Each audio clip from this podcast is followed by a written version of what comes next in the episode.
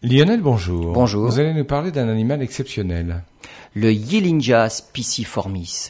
Alors en fait, qu'est-ce qu'il a d'exceptionnel? C'est a priori l'animal le plus ancien qui pouvait se développer. Il a été découvert dans le sud de la Chine, dans les gorges du fleuve Yangtze. C'est une sorte de mille pattes de 27 cm de long. Ce fossile est exceptionnel car il comporte non seulement les traces de l'animal, mais aussi des morceaux de l'animal lui-même. La locomotion animale remonte donc maintenant à 550 millions d'années.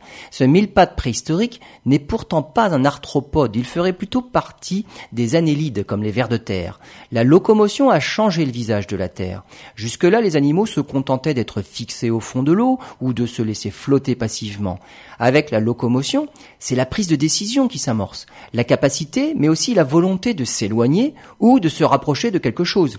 Et cela implique l'existence d'un système nerveux sophistiqué, mais pour l'instant, aucune trace d'organe interne n'a pu être observée. La faune de cette époque, qui représente une période appelée Édiacarien, une période qui précède le Cambrien, connaît une véritable explosion dans laquelle des formes de vie étranges apparaissent, des formes dont on ne sait même pas dire pour certaines si elles font partie des animaux ou des plantes. Cette période a été nommée l'explosion d'Avalon.